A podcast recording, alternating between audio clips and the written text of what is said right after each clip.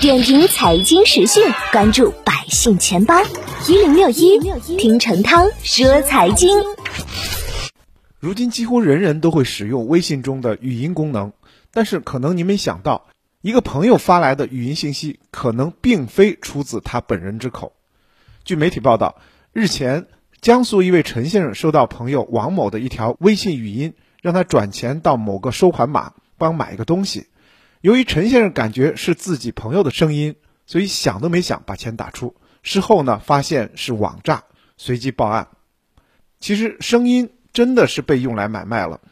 登录电商平台就可以轻松买到各式各样的社交语音包。据某商家介绍，支付十元，他们可以提供一千条女生的微信语音信息。只要安装了能转发语音信息的微信插件。就可以将这些不属于自己的声音信息发送给他人。这一百条信息当中包括哪些内容呢？买家有一个详细的表格，表格中统计的语音内容涵盖日常聊天的多个方面。如果还想要其他内容，还可以按照两元每条的价格进行私人定制。对此，法律人士表示，买卖语音包这种现象本身不产生社会价值。也就是说，这种买卖不像其他的买卖有合法的、正当的目的，比如说买衣服、买鞋等。一旦利用买卖的语音从事非法获利，让对方产生错误认识，影响他人判断，引诱他人和自己发生虚假交易，就是一种违法犯罪行为，是一种典型的利用高科技进行诈骗的行为。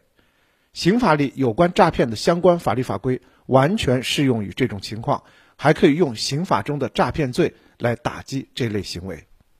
警方提醒，社交语音包的无序滥用势必要引起大家重视。在社交软件上与陌生人交友更要谨慎，要核实对方的身份，特别要注意以种种借口不见面却找您借钱、消费、游戏充值的社交对象。在发现被骗后，应保存好相关证据，立即报案。